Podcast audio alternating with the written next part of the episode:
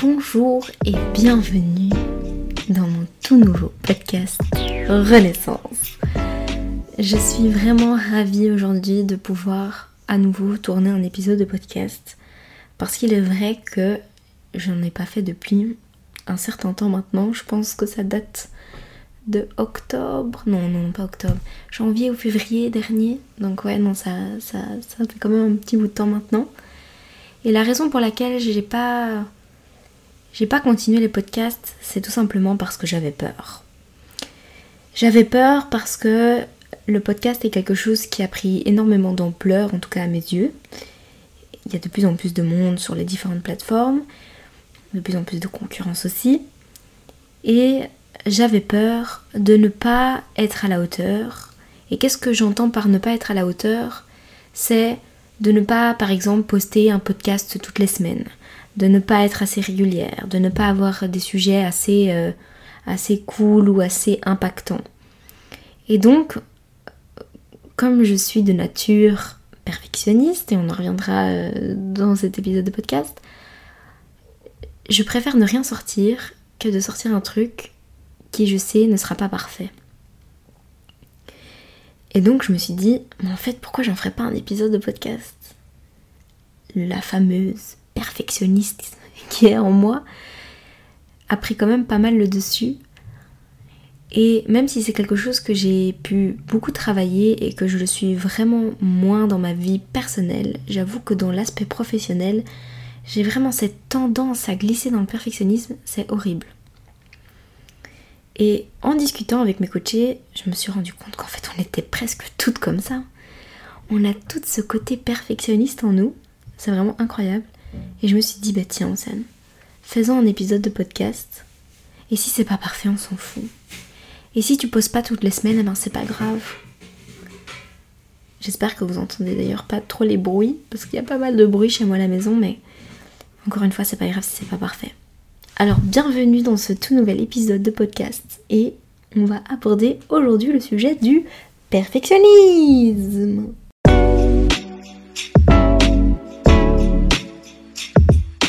je me suis dit qu'il était peut-être aussi intéressant de définir en fait ce que c'est le perfectionniste. Parce que c'est vrai qu'aujourd'hui, j'ai vraiment l'impression que nous explorons cette quête vraiment incessante euh, de l'excellence. Et je pense que ça a beaucoup d'impact sur nos vies respectives, que ce soit la mienne ou celle de mes coachés ou peut-être toi qui m'écoutes. Et en fait, je pense que les réseaux sociaux ont rajouter une couche à cet aspect de perfection. Parce qu'en fait, on va toujours constamment chercher la perfection dans tout ce qu'on entreprend, dans tout ce qu'on voit, dans tout ce qu'on fait. Il faut que la, photo qu'on poste, elle soit parfaite. Il faut que les vacances qu'on organise soient parfaites. Pardon, les vacances soient parfaites. Que le outfit qu'on va porter soit parfait. Que notre mec soit parfait. Ou que notre meuf soit parfaite. Euh, que notre relation soit goals. Vraiment. Et en fait, tout, doit être clean, propre et au-delà du réaliste en fait. Et, en fait, je me posais la question de depuis quand j'ai cette tendance à la perfection et aussi, aussi loin que je m'en souviens, j'ai l'impression que j'ai toujours été comme ça. J'ai toujours, euh, j'ai toujours cherché à vouloir être parfaite et je sais que mon passé joue énormément euh, dans cette philosophie de vie, mais j'ai l'impression que dans la société dans laquelle on, vit, eh ben, on, a certaines pressions qui sont soit sociales ou soit culturelles. Et j'ai l'impression vraiment que, et peut-être que c'est un peu sexiste ce que je vais dire, alors je sais que le perfectionnisme ne touche pas que les femmes, mais j'ai vraiment l'impression que il y a de plus en plus de femmes qui ressentent l'obligation de répondre à des attentes élevées et parfois contradictoires de la société. Que ce soit dans notre vie professionnelle, dans notre relation, dans notre apparence physique, et donc en fait on est toujours en recherche de la perfection et honnêtement moi je trouve ça épuisant et super stressant. Parce qu'au final ça impacte plein de domaines de ma vie même si j'estime que dans ma vie personnelle je suis moins impactée par ça, ça impacte quand même ma vie et ça impacte nos vies je pense. Et donc je me suis demandé mais comment ça se fait qu'en fait on est tellement attiré par cette quête infinie de perfection? Et quand j'ai fait mes petites recherches avant de, tourner ce petit podcast, je me suis rendu compte qu'en fait, le perfectionnisme est souvent soutenu et motivé par un certain désir euh, de reconnaissance et de validation. Et en tout cas, moi, c'est mon cas qu'on se le dise. Moi personnellement, j'ai toujours eu le sentiment qu'auprès de ma mère biologique, j'étais pas quelqu'un. Euh, comment dire Que. En fait, j'ai toujours eu le sentiment que je n'étais pas assez et du coup que je ne méritais pas d'être aimée. Et qu'il fallait que je sois parfaite pour mériter l'amour de quelqu'un ou la reconnaissance ou des vues ou peu importe. Et donc c'est comme si depuis toute petite j'avais vraiment intériorisé qu'il fallait que je sois parfaite, que ce soit une condition. C'est pas un choix, c'est conditionnel. C'est il faut que je sois parfaite pour m'aimer. Euh, enfin, pour qu'on m'aime. Il faut que je sois parfaite à l'école. Il faut que j'ai les meilleurs points. Et pas vis-à-vis des autres. C'est pas il faut que j'ai le meilleur point que ma voisine. C'est il faut moi-même que je sois la meilleure. Il faut que je sois la meilleure petite copine. Il faut que je sois la meilleure copine de mes amis. Et en fait, ça m'a c'est devenu à un moment donné, en tout cas dans mon adolescence, c'était devenu obsessionnel. Et c'est là où je me dis, il y a quand même. Ça, ça peut vachement devenir toxique. Euh, parce que on ne devrait pas avoir ce genre de comportement pour avoir de la reconnaissance et de la validation. Et donc en fait au final, moi j'espérais vraiment que tout ce que j'entreprends, que mes performances, que mes notes à l'école, que tout, en fait soit impeccable. Et à travers le fait que ce soit impeccable, c'est comme si ça me donnait une meilleure, estime de moi, pardon, et une meilleure satisfaction de moi-même. Mais au final, c'est bullshit. Enfin, c'est pas du tout, euh, c'est pas du tout sain. C'est comme si j'entretenais une relation toxique avec moi-même. Et donc, ce qui est aussi bizarre, c'est que même si j'étais entre guillemets perfectionniste, enfin comme si c'est comme si non pardon, même si j'étais parfaite aux yeux des autres, par exemple à l'école, je me souviens les professeurs disaient que j'étais un peu une intello, etc., que j'étais un peu la, bonne élève, même si à l'école les, filles euh, avec qui je, traînais pensaient vraiment que j'étais euh, quelqu'un de ok à l'école, en fait l'autocritique que j'avais vis-à-vis de moi-même était toujours aussi négative. Et donc c'est là en fait où il y a toute la fourberie et l'aspect toxique, c'est que même quand on a le comportement soi-disant parfait, on s'autocritique quand même. Et donc au final, notre comportement de perfection ne sert à rien, mis à part se vendre sous son plus beau jour. Ça fait réfléchir, non? Moi personnellement, une des conséquences, enfin une des plus grosses conséquences de ce perfectionnisme sur ma vie privée, ça a été vraiment sur le plan émotionnel. J'avais vraiment un sentiment d'insatisfaction et d'anxiété, mais tout le temps présent. Je n'arrêtais pas de me juger, et ce de manière très dure, et j'étais super critique envers moi-même. Donc c'était vraiment compliqué. D'un point de vue de mes relations, je dirais que il y avait deux aspects. À la fois, j'essayais de, enfin, je jouais le rôle de la copine parfaite, et donc du coup, ça, ça faisait que je n'arrivais pas à mettre mes propres limites parce que j'acceptais les, limites de l'autre comme si c'était les miennes. Et à la fois, le, comportement qui était toxique, c'est que je voulais toujours tout contrôler. Je voulais avoir la main prise sur moi, sur lui, sur nous. Et là aussi, c'était vraiment un cercle vicieux parce que je voulais être la copine parfaite, donc je voulais tout contrôler, mais lui du coup ne me voyait pas comme une copine parfaite. Du coup, ça réveillait des insécurités. Donc qu'est-ce qu'on fait quand ça réveille euh, des insécurités? On essaye d'être encore plus perfectionniste, être encore plus dans le contrôle. Et donc ça, si je continuais, enfin d'ailleurs on s'est séparés, mais c'était voué à l'échec. C'était une relation toxique à mourir. Il n'y avait pas que ça, hein, bien évidemment, mais avec le recul, je me rends compte que j'ai aussi moi-même eu un rôle toxique dans cette relation. Donc ça m'a fait énormément réfléchir. Mais ça, je vous en parlerai d'ailleurs dans mon programme qui va sortir bientôt, mon programme Renaissance, qui parle de comment se remettre d'une rupture amoureuse. D'un point de vue professionnel et à l'école, je pense que mon perfectionnisme a aussi joué un sacré rôle. C'était et c'est encore euh, toujours pareil parce que je travaille encore, oui, oui, oui, c'est que j'avais super dur à faire confiance aux autres pour accomplir des tâches qui, ressortent de mon business. Et enfin, du coup, j'ai du mal à déléguer. J'avais déjà cette tendance présente lorsque j'étais euh, salariée. Mais disons que quand je suis devenue euh, indépendante, c'est devenu encore plus important au début, maintenant beaucoup moins, parce que c'était un peu comme mon petit bébé. Et comme c'est mon nom qui est derrière tout ça, je voulais que ce soit parfait.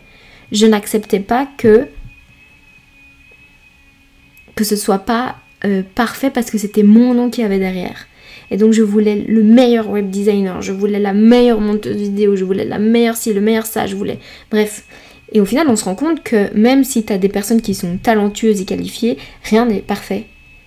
Et donc je pense que cette période d'indépendance euh, m'a beaucoup permis de prendre du recul sur qui j'étais et les choses que je pouvais améliorer dans mon quotidien qui étaient au final néfastes sur le long terme parce que c'est crevant d'être perfectionniste qu'on se le dit, c'est vraiment crevant.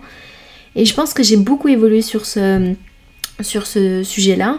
Après, j'ai parfois mes petites tendances, hein, ça je, je vais pas mentir, mais je dirais que ça a vachement diminué. Et heureusement d'ailleurs.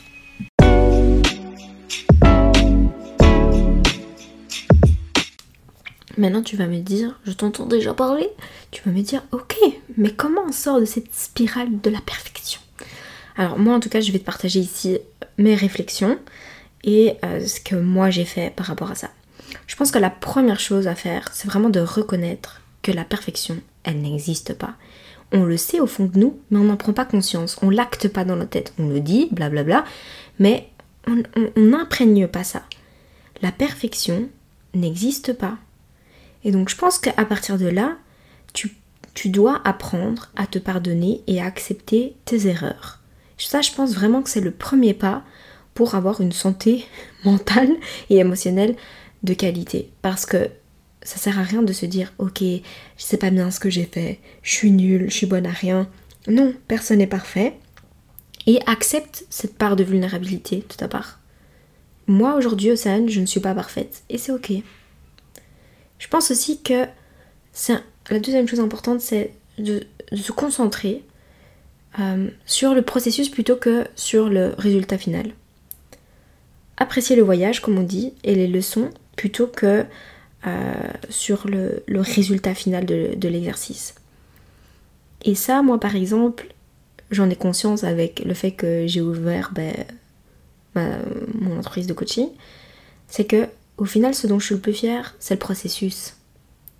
C'est pas tant la finalité, même si la finalité je l'aime, mais je me dis quand je regarde le chemin parcouru, je suis le plus fière de ce parcours et de me dire en fait j'ai démarré de rien. Je me suis débrouillée, j'ai créé une famille autour de moi. Et ça, c'est la chose dont je suis le plus fière. Même si ça n'était pas et ce n'est pas parfait aujourd'hui.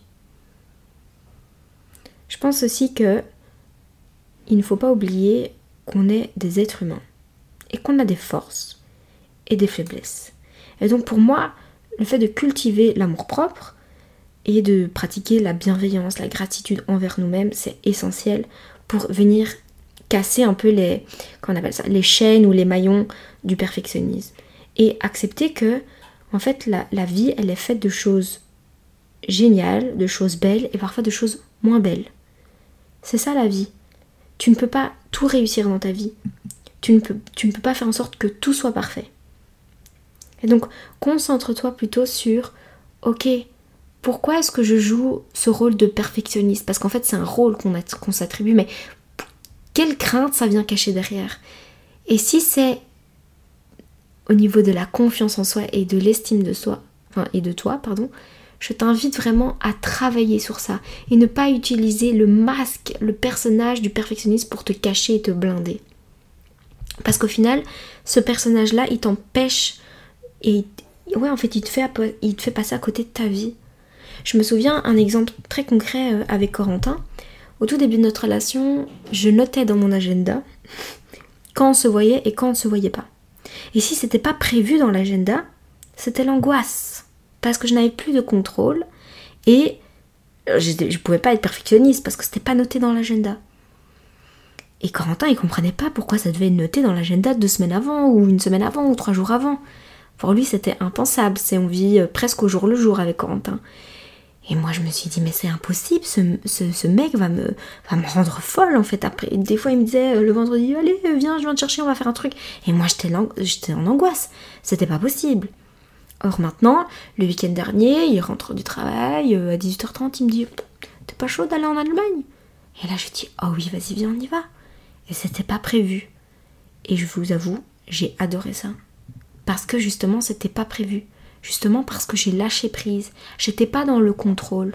Bien sûr, j'étais pas parfaite. J'avais pas les, meilleurs outfits avec moi parce que j'ai pas pu anticiper. Mais au final, on s'en fout, non? C'est pas grave si c'est pas parfait. Mes premiers coachings étaient loin d'être parfaits. Mes premiers podcasts étaient loin d'être parfaits. Et pourtant, ça a quand même impacté des gens. Et pourtant, j'ai quand même passé un bon week-end. Et pourtant, il y a des gens qui m'ont écouté. Donc, lâche-toi la grappe.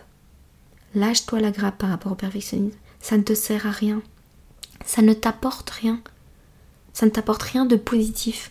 Liste, un exercice que tu pourrais faire, c'est liste les choses que ça t'apporte d'être perfectionniste et liste les choses sur lesquelles ça a un impact pas dingue. Et tu vas voir que la liste des choses pas dingues, elle va être vachement plus étoffée que ce que ça t'apporte réellement. Et souvent, même ton ego va te protéger et va te faire croire que ça t'apporte des choses positives alors que ça t'apporte pas mal de choses négatives. Voilà. Réfléchis à tout ça. N'hésite pas à m'envoyer un message sur Instagram si tu as besoin d'en discuter ou de réserver ta séance gratuite euh, de coaching de 45 minutes. Le lien est dispo sur mon Instagram aussi ta coach préféré. Et on se retrouve tout bientôt pour un tout nouvel épisode de podcast. Plein de bisous, belle journée